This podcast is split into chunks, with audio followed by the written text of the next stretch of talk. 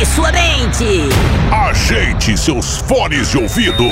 A partir de agora, seu mundo será digital. No ar, Trendcast.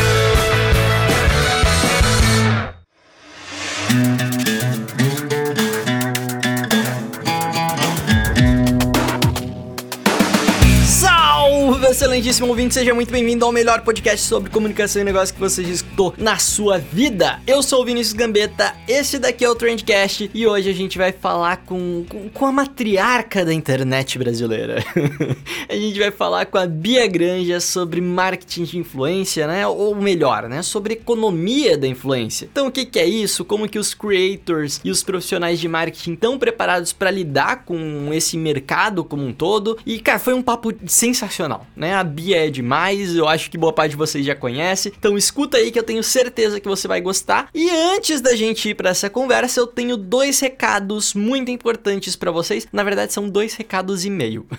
o primeiro é que você deve ter percebido aí que eu não publiquei o Drops dessa semana. Né? Então, eu não publiquei porque tá muito difícil de dar conta de dois episódios por semana esse mês. É, eu tô com vários projetos saindo do forno agora, tudo ao mesmo tempo, então meus dias estão bem corridos e por isso durante outubro eu vou manter só um episódio por semana, né? Então, os episódios de quinta-feira, toda quinta-feira a gente vai ter Trendcast aqui. É, em geral, eles vão ser grandões, né? Com convidados e tal, Trendcast que você já tá acostumado, mas eventualmente pode ser que eu faça um drops aqui na quinta-feira também porque eu sei que vocês gostam. É, é temporário isso, só para eu poder sobreviver ao mês de outubro aqui. Depois a gente volta com a programação normal. Então é isso. Esse foi o recado de número 0,5 e agora vamos para os dois recados oficiais. O primeiro recado que eu tenho certeza que você já conhece, que é o da MLabs, né? A MLabs, que é a nossa apoiadora de sempre aqui, a melhor ferramenta para gestão de redes sociais que esse mundão já viu. Eles têm aplicativo novo agora, né? Tá, tá coisa mais linda mesmo. Então acessa lá www.mlabs.com.br diz que veio do Trendcast para ganhar 30 dias grátis e depois me agradece. e se você estiver procurando uma ferramenta para emissão de relatórios, né, não qualquer ferramenta, mas a melhor ferramenta para emissão de relatórios que você pode encontrar, você precisa conhecer a Reportei, porque lá você consegue emitir vários relatórios de tudo quanto é rede social, com pouquíssimos cliques, Instagram, Facebook, YouTube, LinkedIn, Google Analytics, né? Cara, tem uma porção de coisas lá e você emite relatório em segundos para enviar para o teu cliente. É sensacional. www.reportei.com. Só dica boa aqui hoje, né? e agora sim, jabá feito, missão cumprida. Bora pro episódio.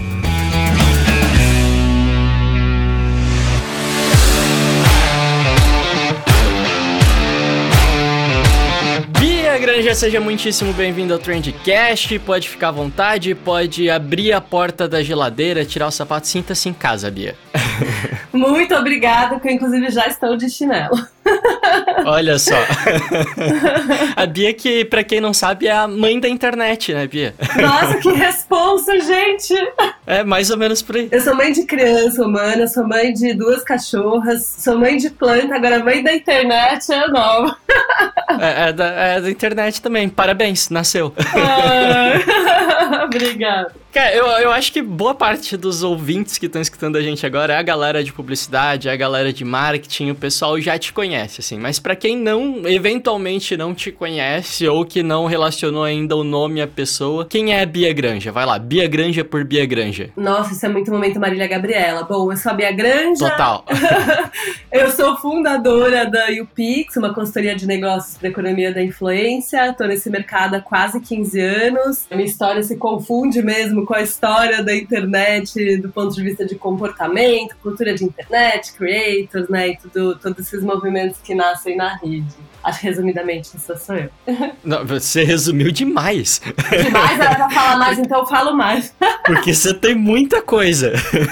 Você já fez muita coisa na internet, né? Como que você começou assim? É, o que que era. O que que a, Bia, a Biazinha lá, criança e tal, queria ser quando crescesse? E o que que te levou até o mundo de publicidade, internet, etc? Pois é, esse que é o problema. A Biazinha não queria ser nada.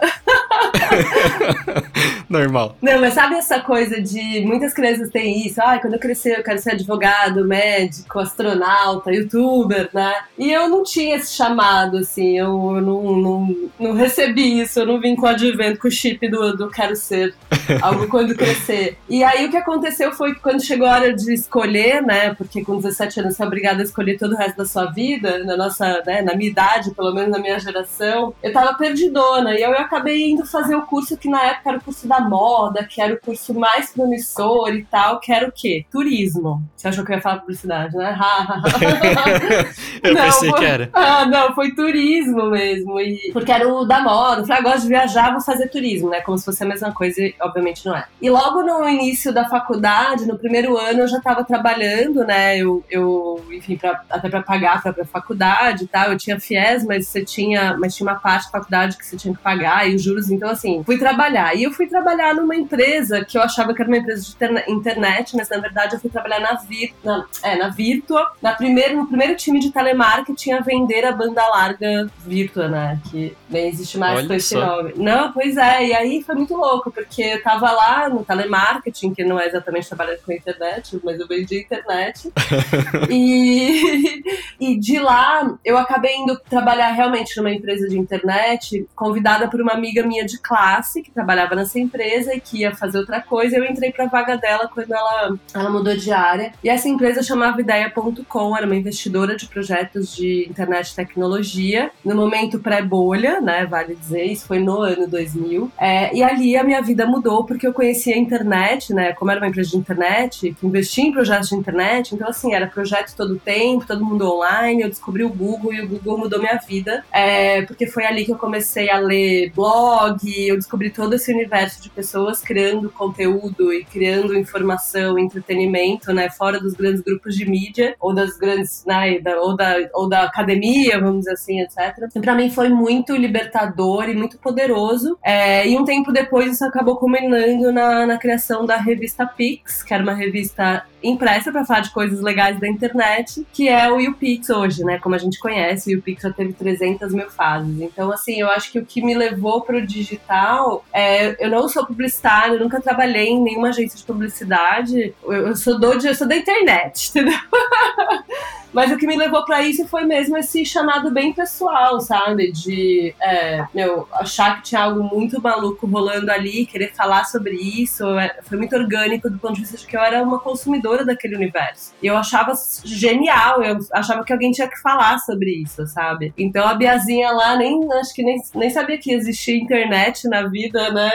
Nem tinha internet quando eu nasci, então acho que foi muito disso, de algo orgânico e, e enfim. E tudo que eu fiz, assim, de relevante em termos trabalhísticos, vamos dizer, foi o Pix, né? Porque eu lancei o Pix muito nova e fiz várias coisas, assim, telemarketing, trabalhei ali, mas assim, foi muito. Experiências foram experiências muito rápidas, sabe? Então eu fundei o Pix em 2006. E que pretensão que você tinha com o YouPix nessa época, assim? Era tipo ah, um blog, era uma revista, vamos produzir conteúdo só? Era, cara, era uma, era uma pretensão muito genuína e quase inocente, até de tipo, cara, a gente precisa falar sobre isso. Porque tudo que eu via nos, na mídia, né? A mídia. Se hoje a mídia já retrata né, o digital, esse universo de criadores de conteúdo com ranço, né? É, com um olhar sempre muito mais crítico, é, naquela época era show de horror, assim. Então, meu, tudo que se lia sobre blog, meu, em 2007, pra você ter uma ideia, o Estadão fez uma campanha contra os blogs, para tentar tirar, né? Né, minar, assim, se sentindo já, né, ameaçado por esse novo tipo de comunicação, né, pessoas fazendo conteúdo sem ser jornalistas, nossa, que absurdo, roubando meus leitores, né, é, eles fizeram essa campanha para tentar difamar, vamos dizer assim, os blogs e, e, e contestar a credibilidade do que estava sendo feito na internet. Então foi muito nesse ambiente, no ambiente, tipo, meu,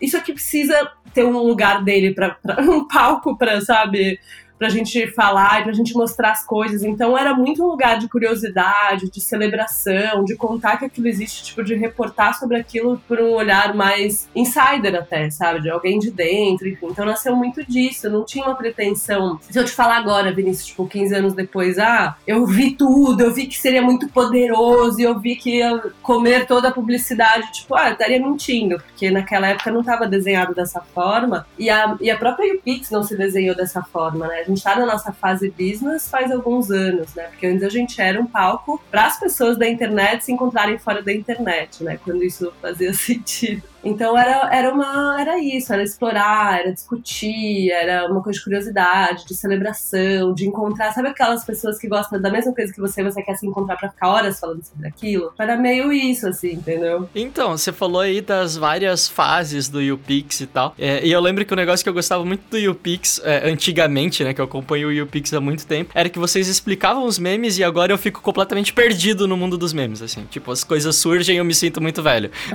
a gente também. Porque não tem mais o YouPix pra me explicar.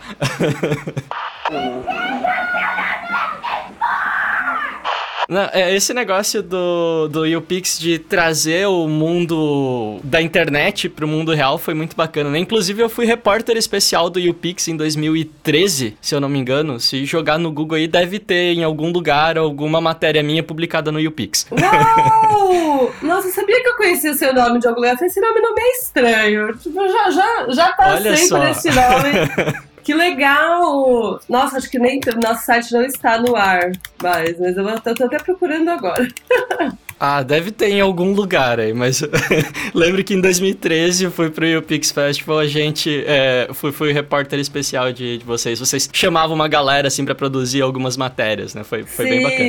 Que demais. Inclusive coloquei no meu currículo isso também. Ó, oh, muito bom. Eu lembro que um tempo depois, assim, é, não lembro exatamente o ano, mas vocês mudaram completamente a chavinha, assim. E daí vocês deixaram esse posicionamento de lado pra ir mais pro lado dos creators mesmo, né? Por que que isso aconteceu, assim? O que que, que que virou, assim, na tua vida que vocês decidiram tomar essa decisão? Então, na real, até você lembrou da Memepedia, né? Que era uma enciclopédia de memes, assim, que era maravilhosa mesmo. Tudo que acontecia na internet, a gente tava ali reportando, né? E traduzindo ou fazendo os verbetes. Mas é, eu acho que tem a ver até com a própria maturidade do digital, né? Então, assim, a gente era muito voltado aí para esse universo de é, comportamento digital, cultura de internet. E da cultura de internet faz parte também, né? Os, fazem parte os creators, os blogueiros, etc. Só que a gente olhava para esse universo do ponto de vista, de um ponto de vista mais celebratório, né? Como eu falei, a gente fazia um festival, era um festival aberto para todo mundo, era um festival para o consumidor final, para qualquer pessoa que curtisse a internet, se encontrar e lá. É, e aí já no, no final, assim, na, nos últimos anos do UPix Festival, né? Que a gente parou de fazer o UPix Festival, a última edição foi em 2014, né? Cara, eu, eu já tinha uma sensação e eu já tava fazendo, puxando um pouco o evento para isso, para uma coisa mais de negócios, porque eu tava entendendo que com, tava começando a surgir ali um movimento econômico mesmo muito grande relacionado a esse universo creators. Não era mais a coisa ah, pela expressão, seja artística, seja de representatividade, etc, né? Era assim, cara, marcas colocando dinheiro, empresas aparecendo, né? E, e, trans, e transformando algo que era muito é, pouco estruturado, talvez no ecossistema real de negócios, né? Tanto que é, desde muito cedo no UPix, acho que é, desde 2011, se não me engano, 2010. Mas assim, desde sempre a gente tinha concursos para né, revelar ou para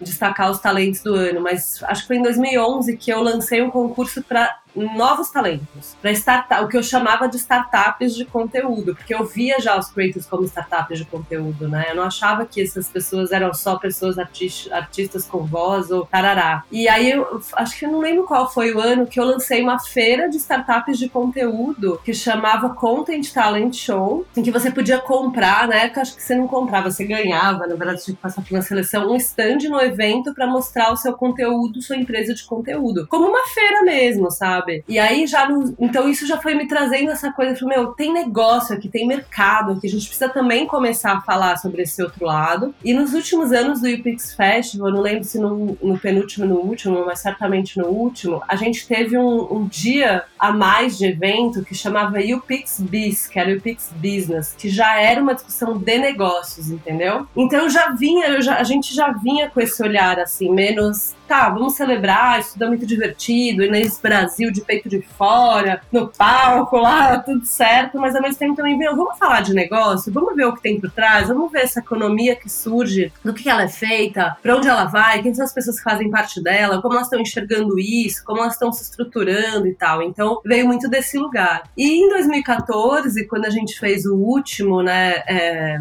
UPix Festival, a gente teve 20 mil pessoas quase, né? Foram 18 mil pessoas e alguma coisa. Assim, era um evento gigantesco se você for pensar. Isso faz sete anos, vai fazer sete anos, né? Que foi que a gente fez a última edição. E falou, meu, isso aqui tá grande, já tinha, assim, uma inclusão digital no, no do Brasil muito puxada pelo né, de planos de dados, de celulares, smartphones, etc. Falei, cara, isso aqui é, tem uma escala, isso aqui tá crescendo, tá tomando um outro, um outro rumo. E aí, nesse momento, a gente resolveu repensar também, já fazia muito tempo que a gente tava fazendo o Pix Fashion, e a gente entrou num sabático. É, tô contando uma super história longa aqui, mas, mas eu acho que é interessante, assim, porque é, a gente entrou no sabático porque a gente não queria, não sabia o que a gente ia ser. Então, a gente tirou o pé de tudo, a gente parou de fazer o site, a gente começou a escrever no Medium, só textão, né? Não mais Memepedia, não mais verbetes, não mais o que tudo que aconteceu na internet essa semana, sabe? Era, era uma coisa mais pensada, mais de reflexão. Até. E a gente ficou aí uns dois anos em sabático até que a gente entendeu qual era o nosso papel e surgiu a empresa como ela existe hoje, com essa consultoria de negócios, etc., que tem evento, que tem escola, que tem a consultoria, que tem programa de aceleração para criadores, né? Que tem um monte de coisa. Então, acho que resumidamente tem, tem muito a ver com isso, assim, com essa visão de que tinha um, um trem aí, um ecossistema mesmo de, econômico surgindo, sabe? E vocês cumpriram a primeira missão de vocês, né? Ali que era popularizar mesmo, fazer com que todo mundo conhecesse como é que funciona a internet, a produção de conteúdo, e daí vocês meio que partiram para a próxima missão, né? Seria mais ou menos isso. É, eu acho que seria mais ou menos isso, assim. Se antes a cultura de internet, tudo que vem junto com ela era retratada de um jeito muito errado e com discussões pouco profundas, eu acho, né? É, a gente escancarou isso lá, né? No Fashion, 20 mil pessoas curtindo. A gente tinha nove palcos diferentes, a gente tinha do ministro da Cultura, Felipe Neto, a Inês Brasil, a professora da Unicamp, né? Então, eu acho que e o site também que a gente lançou depois com a própria Memepedia tinha essa função aí de organizar, de mostrar, de contar, até de convidar quem não estava entendendo nada a entender um pouquinho, né? Então, é real, assim, só que quando a internet ficou mainstream, tipo, é, acho que as pessoas não precisavam mais tanto do evento como um, ou até da Memepedia, sei lá. Acho que a gente sempre vai precisar da Memepedia, né? Sim. Vida, mas... Principalmente principalmente quando, conforme o tempo vai passando, assim, você vai ficando descolado das coisas que existem. Inclusive, se alguém tiver a ideia de voltar com a Memepedia aí, eu super apoio. não, eu já vi algumas Memepedias tentando aparecer aí, mas, mas não dá, assim, né? Porque hoje, quer dizer, você conseguiria fazer se fosse algo muito colaborativo. Até foi uma das coisas que fez a gente também não continuar com a Memepedia, é que antes, é que a internet vazou pra todo lado, né? Então, assim, antes era uma coisa mais da galerosa que tava ali, né? Então você conseguia mais ou menos menos sacar os movimentos, cobrir todos os memes existentes e tal. E de repente virou uma coisa que começou a brotar, assim, é, crescer em progressão geométrica, porque houve uma descentralização da própria internet em redes, em grupos, em WhatsApps, né? Então não estava mais em um lugar. Então, assim, se tornou extremamente difícil conseguir fazer essa cobertura e ter todos os, os verbetes, né? Naquela enciclopédia de memes e tal. E aí ninguém conseguiu também. Teria que ser algo colaborativo e fazer uma puta plataforma. A gente também não ia investir nisso, né? Porque assim, que legal legal. Agora não é uma coisa de uma bolha, é uma coisa de todo mundo. Eu acho que essa coisa do meme mostra isso. Tipo, meu, tem meme brotando de lugar que a gente nem imagina a gente nem vai ficar sabendo, talvez. E tudo bem, né? Total. E quando vocês fizeram essa mudança, né? Antes vocês tinham uma audiência que era tipo pessoal que gosta de internet, pessoal que gosta dessa cultura como um todo. E aí vocês focaram em uma parcela, né? Uma porcentagem menor dessa audiência que era as pessoas que produziam conteúdo e queriam se profissionalizar de alguma maneira com isso. É, não, não te deixou com medo em algum momento, tipo, estamos diminuindo a minha audiência? Não te, não te provocou dúvidas assim, tipo, será que eu tô fazendo certo? Eu tô focando em uma parcela menor? menor do meu público? Não, teve dúvida para caraca, assim, né? Faz um pia aí, teve dúvida para caraca. Mas é, é, muito louco, assim, porque na verdade a gente deixou de ser B2C para ser B2B. O que que acontece? A gente deixou de falar com quem consumia os creators para falar só com os creators e quem contratava os creators, ou seja, quem estava gerando dinheiro aqui naquele momento, né? É, e é uma, é uma mudança fundamental nesse target mesmo, né? Só que tem uma coisa também que essa audiência, essa galera que tava lá para ver seus blogueiros, seus youtubers, etc., elas não nos davam dinheiro para ela, pra gente, elas não significavam é, negócio, né? Então, assim, ah. Boleto pago. É, boleto pago. Então, assim, ah, legal, a gente tá aqui fazendo, porque não sei se você vai lembrar disso, né, Vinícius? Mas o, o UPix Festival era totalmente gratuito. Então, uhum. Então, assim, eram três, quatro dias de evento para 20 mil pessoas, totalmente gratuito, com cerveja, minduim, é, é, participante internacional. Então, assim, é difícil sustentar isso, né? É, os boletos dessa forma. Então, assim, a gente. E também a gente estava tendo uma. Enfim, eu estava tendo essa visão também que eu não queria mais fazer quantidade, sabe? E isso segue até hoje. Eu lembro que os primeiros é, textos que eu escrevi na, na nessa fase, ó, o Pixar, como vocês conhecem, acabou, vai vir alguma coisa, não sei o que que é. Mas, assim, a nossa própria migração para o Medium, né, deixar de fazer um portal de internet hard news com notícia todo dia para fazer texto reflexivo uma vez por semana. Então, já vinha desse lugar. E eu escrevi exaustivamente sobre isso na época, né? Por que, que a gente está no Medium? Por que, que agora eu, eu não tô olhando para número, eu quero time spent, eu quero outras, outras métricas. Eu tava já deixando as métricas de vaidade para lá, sabe? Para mim não fazia sentido. Então, eu acho que você não consegue fazer uma mudança dessa também só pela economia, porque se você olhar, né, pelo fator econômico, você olhar, putz, eu tô deixando um cluster maior de possíveis né, consumidores para ir para um menor, você não vai fazer isso se não tiver muito dentro de você e do que você entende que é importante, sabe? Então, mas é óbvio que assim, a gente ficou dois anos num sabático, né, como, como empresa, vamos dizer assim. Então a gente não sabia o que a gente ia ser. E dá medo pra caralho, porque tipo, você abandona uma coisa que era de sucesso, é, né, era muito legal, era divertido divertidíssimo. A gente ficava quatro dias, meu, curtindo altas internet, né? E, e, e para fazer algo que, puta, eu não sei o que, que é, não tá desenhado ainda, talvez eu tenha que criar de novo esse espaço, desbravar isso, dar um nome para isso. Isso é algo, tipo, não, que não só te dá, que dá medo, mas é também extremamente exaustivo. Jolly, Jolly bit me.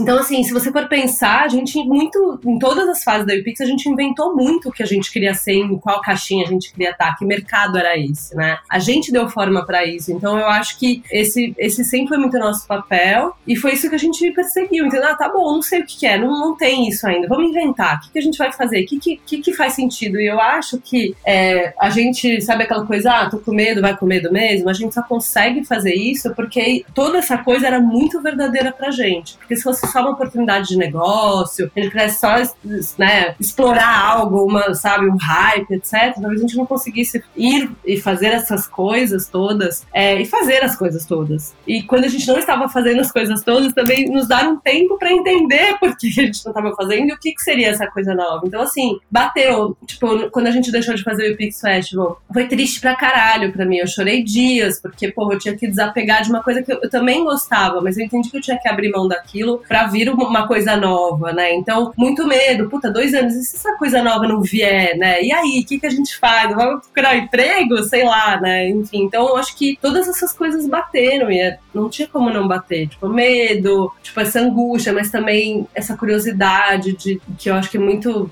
norteou sempre as coisas que eu faço e pra onde eu levo. Aí penso, meu, pra onde que tá indo? Cara, a gente tá, a gente tá materializando do jeito certo o que a gente quer fazer, sabe? São esses os serviços, são esses os produtos, né? Porque assim, eu olhando para trás, eu vejo que a gente permanece com o nosso propósito e a nossa missão muito alinhado desde o dia 1, sabe? Que é ouvir essas vozes que são as vozes alternativas, vamos dizer assim, todo esse, esse novo lugar de comunicação, né? Então, porra, gente, eu, eu, é, esse foi meu encanto, foi isso que me levou a lançar o Pix, né? Tipo, pessoas com a sua própria voz criando informação, entretenimento, movimentos fora dos grandes eixos midiáticos e dos lugares das estruturas e entidades que dominavam essas coisas antes, sabe? E meio que permanece isso, se você for pensar. Então, só que a forma de trabalhar isso, a forma de materializar agora é diferente. Antes a gente celebrava, agora a gente quer falar, falar de negócio, a gente quer empoderar essas pessoas, né? Tipo, quando a gente tem um programa de aceleração para criadores digitais, programa de aceleração é para transformar todo mundo em negócio. Tipo, meu, sua voz tem que ser mais ouvida. Você, tem que, você, você não pode morrer na praia, entendeu? Então, é, eu acho que. Eu, eu acho, tá? Quando é verdadeiro, quando a, a missão, o propósito, tipo, tão claros para você, você vai conseguir navegar pelo contexto, sabe? Tipo, ah, agora não faz mais sentido esse produto, mas talvez faça outro. Não sei o que, que é, tô, tô, me cagando, será que vai vir? Mas, mas vai acabar vindo, entendeu? Então, acho que é, passa muito por aí, sabe? Fica a minha dica aqui, inclusive, você falou do UPix Festival e tal, sente saudade. Faz um, um UPix Festival pós-pandemia, assim, chamar um aglomerado, chama o Atila pra palestrar, só pro pessoal matar é, saudade. Não, todo mundo pede muito, assim, né? Nossa, todo dia pelo menos tem alguém, ah, achei meu crachá, UPix, essa foto com sei lá que, UPix, volta. Mas acho que é bom que fica na saudade. Se a gente fosse fazer uma reunion agora, acho que seria muito ruim.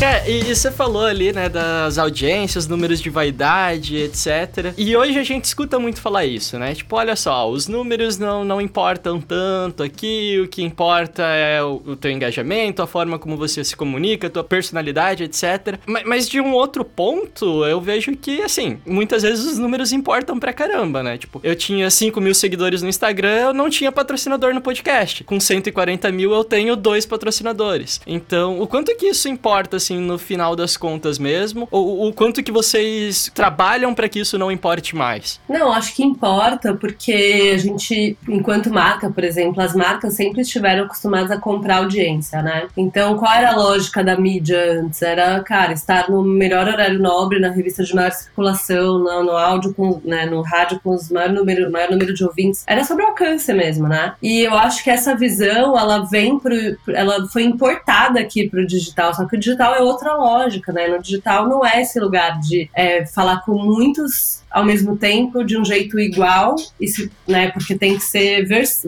a gente tem, se a gente está falando todo mundo ao mesmo tempo, quer dizer que a gente não vai poder trazer ali naquela nossa mensagem nada que nos aproxima de algum cluster, algum território, alguma comunidade, algum ecossistema específico, né? Porque vai ter que ser uma mensagem que serve do vovô ao titio, do, do, do gato ao cachorro, né? Então, é, quando a gente traz essa lógica para a internet, isso não funciona, porque o digital é o exato oposto disso. Eu sempre falo que a internet não é uma mídia de massa, apesar de ter uma cara caralhada de gente aqui. Só que a gente está espalhado, primeiro em 300 aplicativos, 400 redes sociais ou dark socials. Principalmente a gente está agrupado, aglomerado virtualmente por interesse, não por demografia, não tipo, sabe? E a gente também não está no mesmo lugar. Então eu acho que as narrativas no digital, elas são extremamente fragmentadas, tipo, existe uma granularidade muito grande desses espaços de, de conexão, de formação de opinião, etc. Então o que acontece? As marcas vêm para cá, elas não entendem porra nenhuma digital, elas emulam, né? Elas tentam é, repetir o que já, elas já faziam, né? Então, muito dinheiro compra muita audiência e aí a gente tem que ter essa visão de que número importa, né?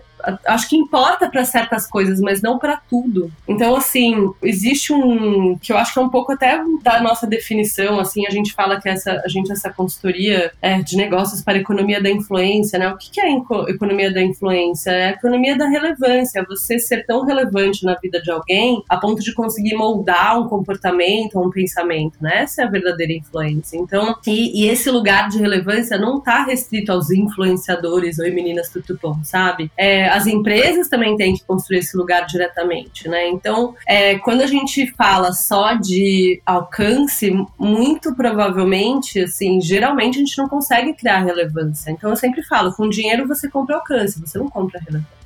Então eu acho que a gente está começando a entender isso, né, até que do ponto de vista dos creators e influenciadores, acho que esse ano foi um ano muito decisivo para isso, com pandemia. A gente viu que muitas dessas pessoas, que são pessoas de grandes audiências no digital, elas também são pessoas distantes da, da, da verdade, da verdade assim, da, e da realidade, né? A gente vê muito questionamento, né? Então a cultura das celebridades is burning lá, a matéria do New York Times e outras matérias por aqui. Então, assim, eu acho que teve um chamado para as marcas muito claro de que, cara, se elas só, come... só olharem para esse universo a partir do ponto de vista de alcance, elas vão comprar gato por lebre, elas vão se dar mal, elas, elas não vão construir reputação, né? E reputação vende, né? A reputação é relevância, né? Então é capital social. Então eu acho que tem, tem essa compreensão que ela ainda não existe em escala, porque é muito mais fácil você comprar um monte de, de de pessoas do que você construir algo de verdade, obviamente. Ah, sei lá, eu quero CPM mais baixo, eu não quero ter trabalho para construir porra nenhuma, né? É muito mais trabalhoso, mas é muito mais consistente e, e, e aí você entra de fato na economia da influência. Você pega, por exemplo, Magazine Luiza, meu, o que eles construíram de reputação nessa pandemia, eles foram protagonistas, tipo, de muita coisa, né? Desde o dia zero, seja, meu, financiando hospital, estudos, vacina, tratamento, seja trazendo coisas para alívio mental ou para ou, ou trazer ferramentas para ajudar as pessoas a passarem pela quarentena, né? Então eles, eles agiram desde o dia 1 ali, tanto para a questão do Covid quanto da, da pandemia e quarentena, né? E eles saíram muito fortes disso tudo, né? Eles foram uma marca mais com reputação mais forte e isso se traduziu em negócio. Então as pessoas compram no Magalu porque, tipo, cara, que foda essa empresa, entendeu? Eu me identifico com o que eles fazem, isso é importante para mim, etc. E eu tava vendo recentemente, eu vi uma matéria numa mensagem que mostrou que a reputação corresponde a 35% do valor de mercado de uma empresa. Tipo, é coisa pra cacete, entendeu? Nossa, muita coisa mesmo. É, só que assim, não é de um dia pro outro, não é uma campanha pontual, não é uma big idea que vai ganhar cane, entendeu? É, é meio que o oposto disso, sabe? Uhum. Então, eu acho que o que a gente faz para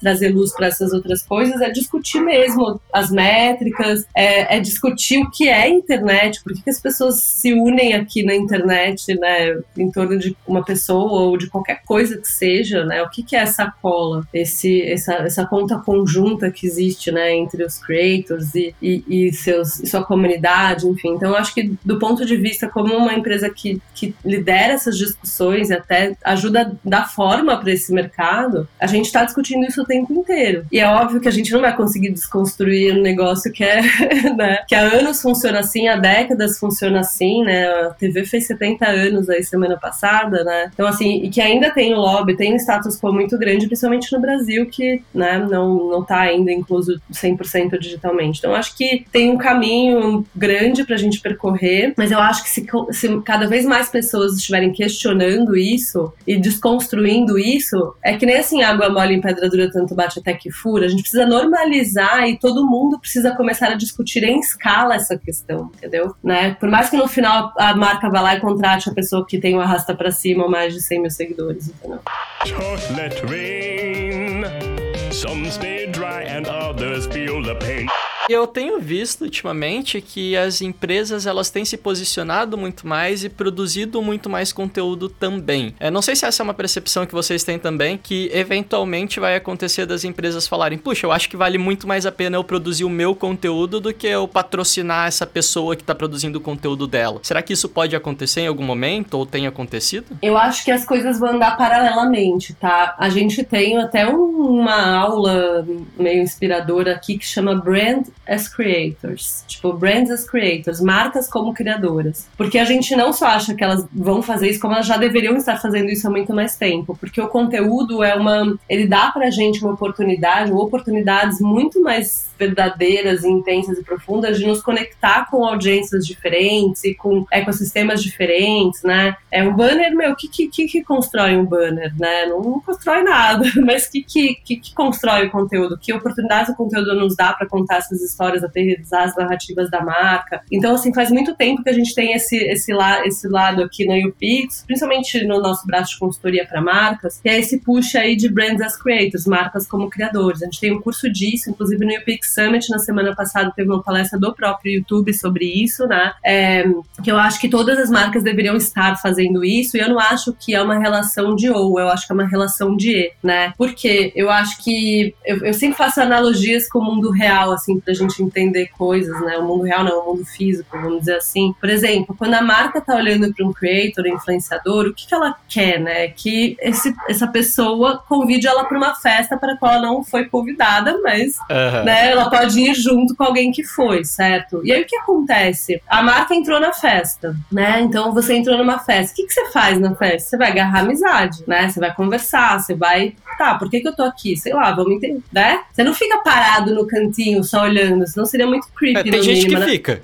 Então, mas é meio assim, não é o comportamento natural, né? Você vai num, num, num lugar, é, num lugar onde pessoas estão querendo se conhecer, conversar, se divertir juntas, e o mínimo que se espera é que você faça a mesma coisa, senão não tem motivo de você estar lá, né? Então acho que a regra é, você vai para algum lugar, você é chamado para alguma coisa, é tipo, né, um evento social, você entra na- na- na- no jogo, né? Então você vai lá, você conversa, etc. Então o que acontece? As marcas, elas são convidadas para essas festas pelos influenciadores e não conversam, elas, elas ficam no cantinho da festa. Isso significa que elas, não só elas não estão interagindo ali, tipo, ah, sei lá, o influenciador fez um post e a marca só observa e se rola qualquer comentário sobre a marca, sobre o conteúdo, né, a pauta que a, mar que a marca quis trazer para aquela comunidade, ela não fala nada. É bizarro, no mínimo. E depois, quando a gente vai per, pro perfil da marca, não tem nenhuma menção àquilo, porque a marca só sabe postar, meu, post de produto e serviço, entendeu? Por mais que ela ache que ela tá fazendo conteúdo, tipo, poucas estão, né? É sempre sobre elas. Tanto que no começo da pandemia, quando as marcas não podiam mais falar de si próprias, dos seus produtos ou serviços, elas ficaram sem assunto. Eu tive marca que a gente consulta aqui, que a gente presta consultoria, que ficou um mês sem postar, entendeu? Então, então assim, tipo, tá bom, então quer dizer que você quer falar sobre isso? É, eu quero falar sobre isso, mas aí eu vou na sua rede, no seu canal, no seu perfil, não tem nada sobre isso. Falei, pô, mas isso é meio esquizofrênico, entendeu? A gente não consegue entender. Então, eu acho que o conteúdo dá essa oportunidade para a marca de sustentar essas conversas com esses ecossistemas, certo? Né? Então, assim, pra, de ser convidada para a festa e participar da festa, construir ela própria seu lugar, né? Seus amigos, a sua panelinha ali dentro daquela festa, né? Então, acho que as marcas que não estão olhando para isso, elas estão desperdiçando muito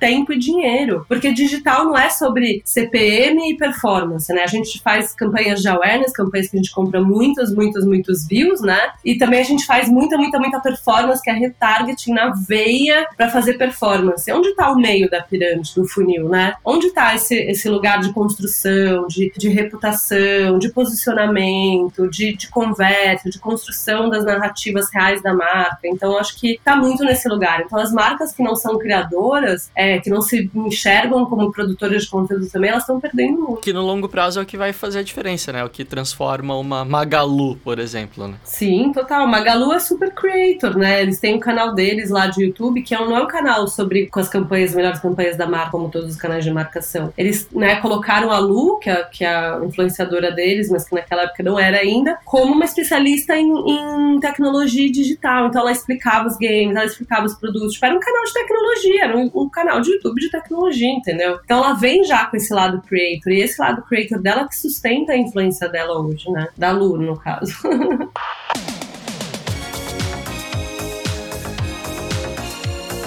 E você acha que rola um receio, assim, das marcas de contratar influenciadores depois de alguns casos que a gente viu? Pugliese, Cocielo, PC Siqueira, etc. Tipo, sei lá, a Magalu, as chances da Magalu fazer merda é muito menor do que eu contratar um influenciador aleatório por aí e ele acabar fazendo algo que possa prejudicar a minha marca, né? Rola esse medo das marcas? Cara, eu acho que rola das marcas que são extremamente imaturas para o marketing de influência e pouco estruturadas para essa disciplina, sabe? Que ainda vem a influência como um apêndice, um acessório, né? Eu acho que quanto mais integrada a, a influência for ao mix de marketing que a gente está fazendo, né? A nossa, nossa comunicação, menos a gente vai ter esse problema. Eu acho que a gente já teve sim esse medo, ai meu Deus, tipo, de pegar a parte pelo todo, né? Não, tudo, todo mundo é pugliese. E a gente tá percebendo que não é, que tem muita coisa muito foda, que na verdade é a maioria. Então o que eu vejo não é mais tanto as marcas, ah, não vou fazer influência, mas é um pouco tipo, eu vou entender o que é influência, vou fazer direito, vou fazer com as pessoas que são bacanas, reais, entendeu? Real. Então acho que eu vejo uma migração para isso, não, não pessoas saindo, porque já tá, já tá comprovado que influência dá resultado, né? Até porque hoje eu acho que eu vejo mais do contrário. Eu vejo mais influencer se queimando porque fez anúncio pra uma marca que não é bacana do que uma marca se queimando porque acabou contratando um influencer ali que fez alguma coisa errada. O oposto também acontece, né? Então, também acontece, que era a segunda parte da minha resposta que você já matou, porque assim, é muito fácil falar, ai não, não vou fazer isso porque, ai, socorro. Tipo, meu, as marcas também estão sendo expostas e sendo canceladas o tempo inteiro, né? Então, eu acho que a, a, como a gente tá falando aqui de capital social, né, influência, essa relevância tem a ver com capital social, é, e capital social tem muito a ver com confiança, com valores, né? Então, assim, a união de uma marca influenciador, antes de qualquer coisa, é uma intersecção de valores, porque o influenciador vai ser uma expressão de valores da marca e vice-versa. Então, os influenciadores também sofrem com isso, né? Com marcas cujos valores não estão muito bem aliados aí no coração delas. Então, acho que vale para os dois lados. E a gente tem que parar de olhar número, por isso que é a importância disso, Vinícius. Porque se a gente só olha número, a gente não tá olhando conteúdo, a gente não tá olhando valores, a gente não tá entendendo qual é a cola que une aquela comunidade. E quando a gente não faz isso, a gente deixa de perceber essa cola, a gente vai estar muito mais sujeito à crise, certo? Eu, eu tenho eu tenho teste muito simples para as marcas. Eu falo assim: olha, você quer trabalhar com essa pessoinha? Show de bola! Então, me diz uma coisa: a sua marca estaria 100% confortável em dar um RT ou um regram ou um share em todos os posts desse influenciador ou dessa influenciadora? Se você titubear, se você falar, hum, não sei, talvez não, só alguns, é porque você não deveria fazer trabalho com essa pessoa. Vocês não estão alinhados, vocês não têm a mesma visão de mundo, entendeu? Eu acho que é um teste bem simples e prático de fazer, sabe?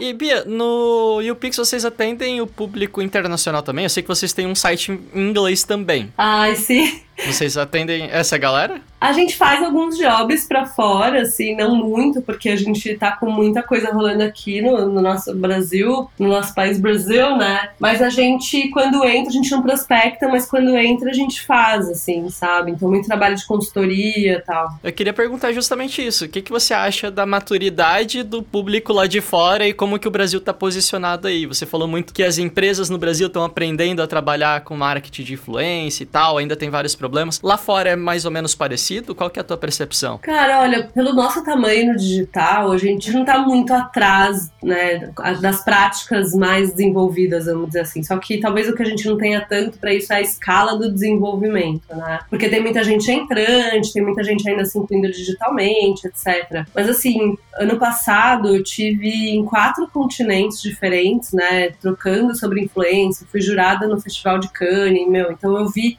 e, e foi no, no, na categoria de social influence, né? Que até era o primeiro ano dessa categoria. E, cara, o que eu vi de trabalho, né, em, nesse lugar, e as discussões que a gente teve com, né, do Japão aos Estados Unidos, a Europa, enfim. É, então eu pude ver, assim, que a gente não tá muito atrás, sabe? Só que eu acho que a gente falta pro Brasil um pouco de pragmatismo, assim, sabe? Eu vejo que nos Estados Unidos, por exemplo, que, que eu diria que é o lugar de maior escala, né? Porque é mesmo, é, para essa coisa toda de influência, as discussões passam muito assim por uma questão bem madura de métrica, sabe? Porque é fato, assim, a, a gente tá aqui, eu vejo muitos creators, ah, discutindo, ah, eu não sou vendedor, ah, eu não tenho que, eu sou um artista, eu, sou, eu estou fazendo conteúdo e você tem que me dar seu dinheiro para eu existir sem eu comprovar por quê, sem eu dizer por quê, sabe? Como se fossem umas, umas, umas instituições filantrópicas. E, cara, não é. A marca, quando ela, ela, ela pensa no, no dinheiro dela, ela vai querer ver retorno. Seja ela um retorno direto, seja ele um retorno direto de vendas ou de construção de alguma coisa. Quando a gente se tira dessa discussão madura sobre métrica, sobre resultado, a gente deixa de pleitear aí um, uma verba, né? Vamos dizer assim, porque nenhuma empresa vai devotar, vai 30% da verba dela para influência sem saber se, se isso vai voltar, entendeu? Então, assim, você participar dessa conversa não é você se colocar como um, nossa, mercenário do meu próprio conteúdo, eu não tenho que me comprometer com isso. Tipo, é você entender como você consegue adaptar o que você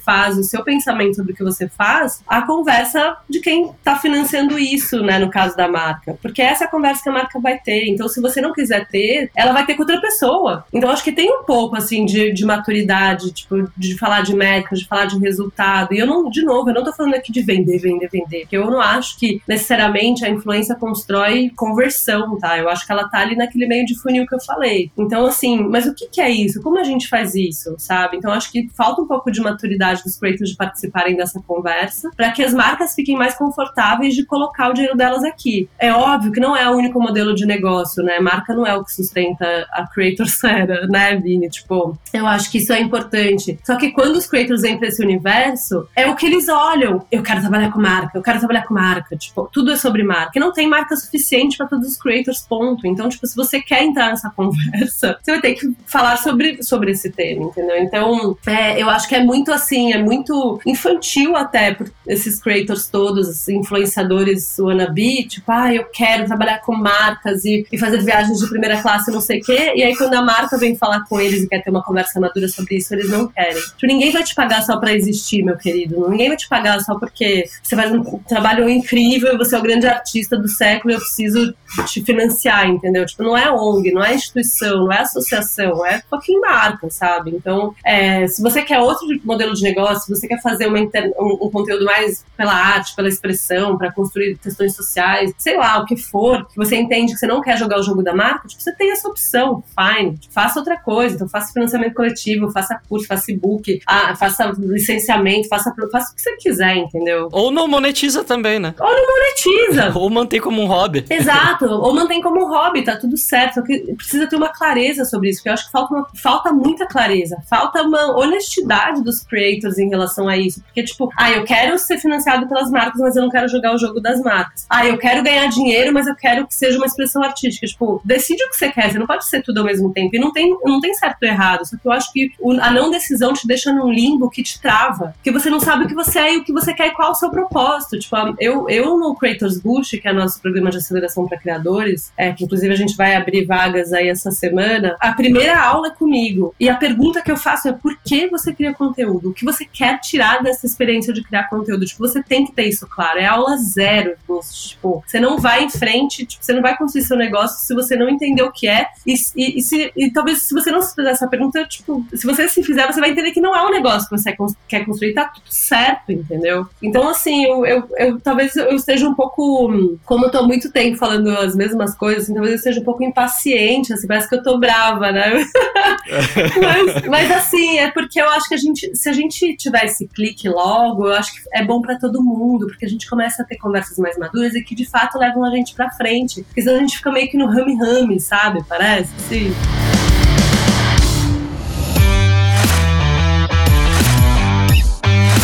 Você falou aí que todo mundo produz conteúdo hoje, artista e advogado e etc. E esse é um negócio que eu vejo, né? Hoje vocês têm um posicionamento voltado para os creators. E ao mesmo tempo, a minha tia tá produzindo conteúdo porque ela, sei lá, posta salmo de igreja no Facebook, ela tem a audiência dela ali. É, o meu pai fala mal do governo e daí as pessoas comentam lá também, então ele tá produzindo algum tipo de conteúdo. Mas onde que vocês desejam essa linha? É, é na questão de dinheiro mesmo? Tipo, a pessoa que quer ganhar ganhar dinheiro, ela é um criador de conteúdo para vocês? Ou não necessariamente? Não, não, porque qualquer pessoa pode criar conteúdo na internet. Na verdade, para existir, você tem que criar algum nível de conteúdo, né? É, seja do zero, então eu vou fazer o meu vídeo e vou postar no meu canal, no meu Instagram, etc. Ou fazendo uma curadoria, por exemplo. Você tá lá no Facebook, você não cria nada do zero, mas você compartilha links, você tá trazendo o olhar de editor, né? Então, assim, você não cria do zero, mas você é um curador de conteúdo. Então, eu, assim, a gente para existir no digital, a gente tem que criar algum nível de conteúdo. Então, você criar conteúdo não é o que traz, transforma você num, num, num, num, empresário do conteúdo, né? Eu acho que tem que ter uma intencionalidade aí. Tipo, eu quero criar conteúdo e viver do conteúdo, que o meu conteúdo seja um meio para enaltecer meu negócio, para gerar um negócio, para um negócio paralelo, né? Porque você pode fazer conteúdo moleque, raiz, você pode fazer conteúdo porque você quer ser um influenciador, ou seja, viver de, diretamente do conteúdo que você cria.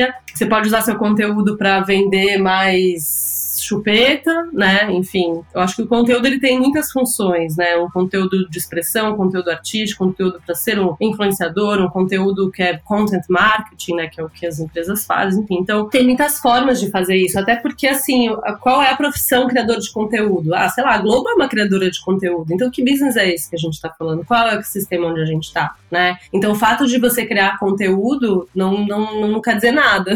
tipo, você só cria conteúdo, né? Então, assim, para onde esse conteúdo conteúdo vai, qual é a intenção, para que, que ele serve, ele é um meio, ele é um fim, você quer ser o digital influencer, você quer ir, ir, ir passar férias na Maldivas, o que que é? Então eu acho que exige um pouco uma coisa além, da mesma forma que a gente fala aqui, influência não é profissão. O que que é? Ah, eu sou um influenciador, essa é a minha profissão. Tipo, tá, me, me conta aí, então o que que é, qual é o job description do influenciador? Qual que é o KNAI do influenciador? É, sabe? Aí ela vai ficar meio assim, ah, não sei, eu crio um pouco de, de conteúdo, eu faço um pouco de community management, né? Eu também tenho que tocar aqui meu business, eu vendo produto. Então, assim, é uma empresa com, que tem o conteúdo, às vezes, como centro ou como meio para conquistar alguma coisa, né? Maravilha. Pia, cara, pra gente já ir finalizando aqui então, porque o pessoal já terminou de lavar a louça e daí eles ficam putos se o programa fica muito grande.